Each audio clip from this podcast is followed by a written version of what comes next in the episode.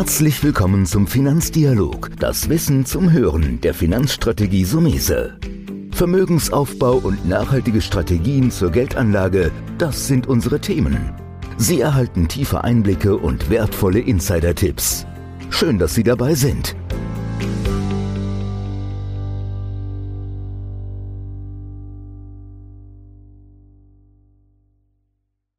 Asien wird immer wieder als Anlageregion genannt und immer wieder gibt es Phasen, da kann man dort wirklich gutes Geld verdienen, aber es gab auch schon Phasen mit großen Einbrüchen. Ich habe mir eingeladen, Tilman Galler, Kapitalmarktexperte von JP Morgan, um dieses Thema Asien, Geldanlage in Asien tiefer zu beleuchten. Wenn wir über kleinere Länder jetzt nochmal reden, Vietnam, Südkorea, ich meine, klar, Südkorea ist stark entwickelt, aber natürlich von der Größe noch klein. Äh, wenn ich Vietnam sehe, Indonesien, da hatten wir in den letzten Jahren, Jahrzehnten immer wieder das Problem, dass viele dieser kleineren Schwellenländer sehr stark in US-Dollar verschuldet sind. Und dann war es so, wenn die Zinsen in Amerika steigen, hatten wir das Szenario, dass viele dieser sehr stark verschuldeten Länder eins auf die Mütze gekriegt haben. Da würde mich jetzt von ihm natürlich als Experte mal interessieren, konnten diese Länder, ich bleibe jetzt mal als Beispiel Indonesien nur als Beispiel, konnten diese Länder wirklich ihre Hausaufgaben machen und haben sich von der Dollarverschuldung ein bisschen verabschiedet? Oder sind die Wirtschaften eigentlich so robust geworden, dass es eine geminderte Rolle spielt? Das war die Paranoia, die ich jetzt auch wieder habe, zu sagen, okay, Zinsen in Amerika gehen hoch, boah, hohe Verschuldung in Asien, nichts wie raus. Es gab ja die Phasen, Sie erinnern sich, können Sie vielleicht noch ein bisschen geschichtlich jetzt zurückgehen. Wie sind da die Konstellationen heutzutage?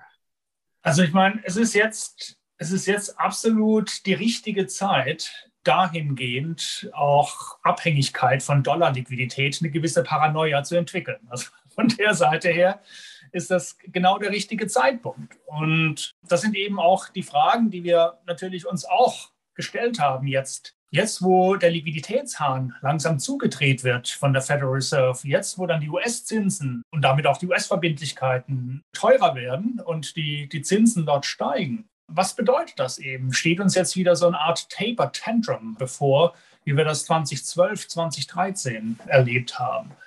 Aber da ist unserer Ansicht nach haben wir doch eine gewisse Entwarnung, weil gerade die asiatischen Länder haben in den letzten Jahren die Dollarabhängigkeit, aber eben auch andere Themen wie Leistungsbilanzdefizit sehr stark abgebaut.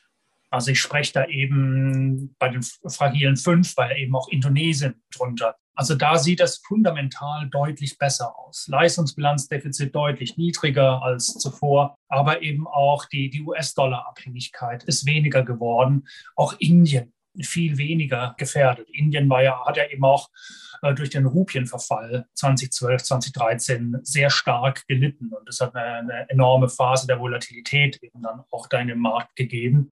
Also diese Länder sind inzwischen unserer Ansicht nach deutlich stabiler, deutlich weniger abhängig geworden jetzt vom US-Dollar, was nicht bedeutet, dass sie unabhängig geworden sind. Also das ist, äh, es ist eine Phase, die ist sicherlich jetzt generell für, für Schwellenländer ähm, etwas schwieriger, wenn, die, wenn der Dollar knapp wird. Es ist ein gewisser Gegenwind, aber es ist nicht mehr so gefährlich wie das in früheren Jahrzehnten oder auch 2012, 2013 war, wo immer die Gefahr war, wenn die geldpolitischen Zügel in den USA angezogen wird, wenn die Dollarliquidität verknappt wird, dass es irgendwo in den Emerging Markets knallt. Und zumindest jetzt in den großen Regionen in Asien sehen wir das Risiko als sehr gering an.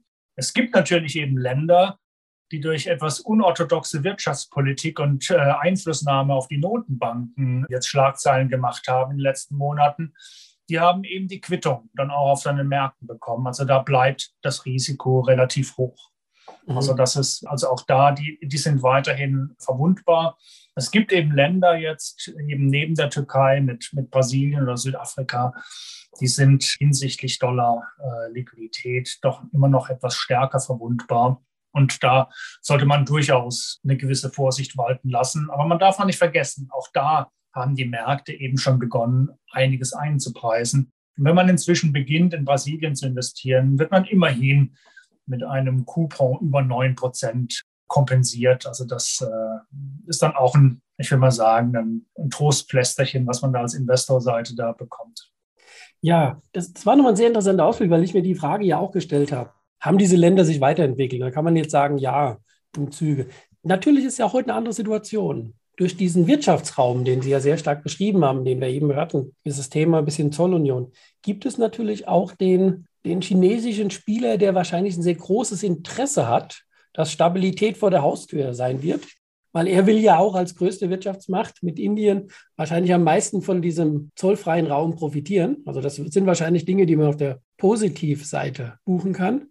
Kann man jetzt nochmal, ich weiß, immer schwer, wenn man ein bisschen in die Glaskugel guckt, aber kann man so ein Gefühl entwickeln zu sagen, wenn ich die Blöcke gegenüberstelle, Amerika an sich natürlich mit ein bisschen Mexiko, und Kanada wie in Europa und der dritte Block ist Asien, wo wir ja schon lange sagen, die fahren immer schneller der Zug. Deswegen wird sich Amerika ja immer versuchen, dort hinten ein bisschen zu, zu halten oder seine Macht auszubauen.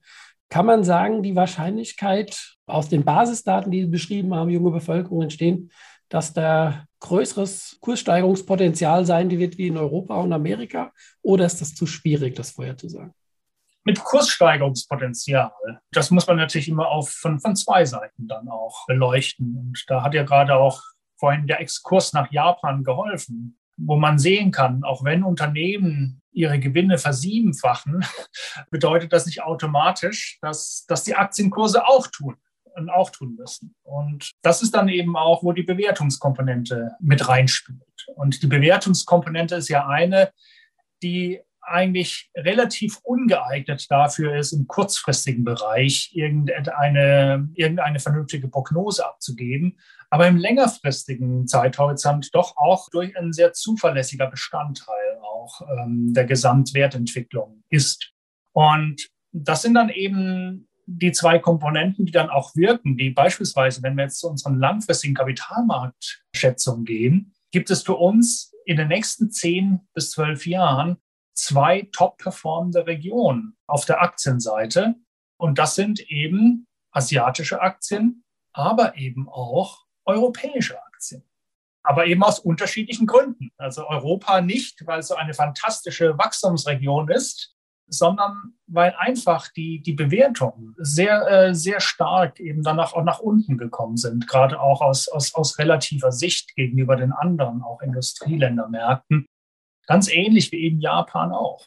Und das, das, das, das führt eben dazu, dass diese Regionen ähnlich attraktive Renditen haben. Und das bedeutet das von der Investorenseite natürlich auch, dass Asien zwar sehr attraktiv ist und dass sich das lohnt, auch durchaus auch unserer Ansicht nach längerfristig das etwas stärker auch zu akzentuieren im Portfolio. Aber andere Väter haben auch hübsche Töchter, um das mal so zu sagen. Und Europa ist eben auch so eine, die für, nach unseren Langfristschätzungen sehr attraktiv sind, aber durchaus aus etwas anderen Gründen. Ähnlich wie vorhin auch gesagt habe, neben Schwellenland Asien auch Japan, was inzwischen attraktiver geworden ist. Ja, das ist vielleicht nochmal ein ganz guter Ausblick gewesen. Ich sage ja auch meinen Mandanten immer, Diversifikation heißt, du musst weltweit anlegen. Aber sich heute mal mit Ihnen nochmal den asiatischen, pazifischen Bereich rauszupicken, da komme ich so ein bisschen zu meiner abschließenden Frage, was das asiatische Jahrzehnt betrifft, weil Sie es auch angedeutet haben. Ich kann also diese Region sehen, inkludiert Japan und Australien, weil manchmal habe ich das Gefühl, dass der eine oder der Anleger die Wahrnehmung hat, nur mit Korea, China und ich sage jetzt mal, man würde ja heute eigentlich immer sagen, dass China ein Schwellenland ist.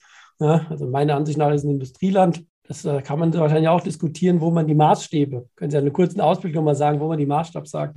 Wo ist China schon ein klassisches Industrieland wie USA oder ist immer noch an der Schwelle? Dass man sagt, okay, das eine zusammengefasst mit den etablierten Australien und Japan bevorzuge ich persönlich. Wir haben ja auch im GP Morgan vor bei uns in, der, in dem Zukunftsdepot gelistet. Im Gegensatz zu, ich gehe mal rein auf die asiatischen Länder.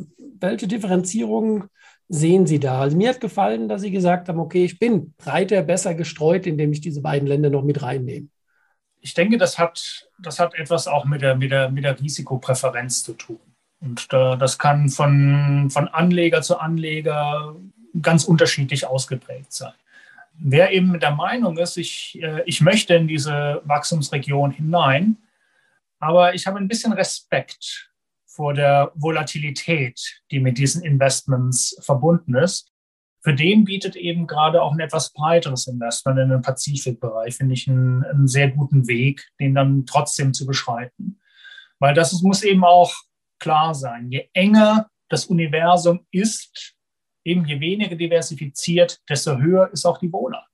Und wenn man es noch enger fasst, dann kann man auch sagen, ja, auch China, China, Asia ist für uns ein sehr attraktiver Markt.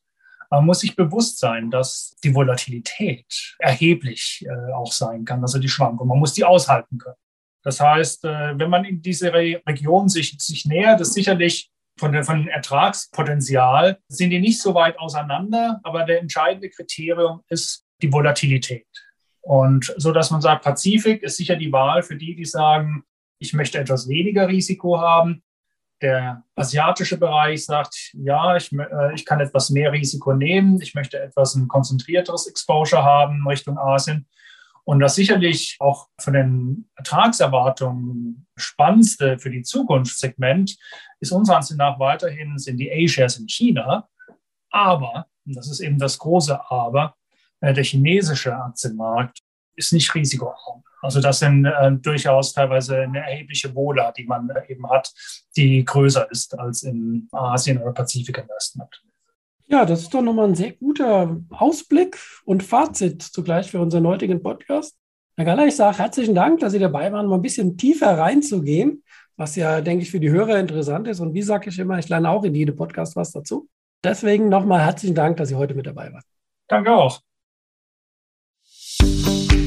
Das war der Finanzdialog, das Wissen zum Hören der Finanzstrategie Sumese. Natürlich ist dieser Podcast keine Anlageempfehlung, denn jede Anlageentscheidung muss individuell getroffen werden. Idealerweise ist sie Teil einer ganzheitlichen Strategie, die exakt zu Ihnen passt. Dazu müssten wir uns persönlich kennenlernen. Besuchen Sie uns auf sumese.de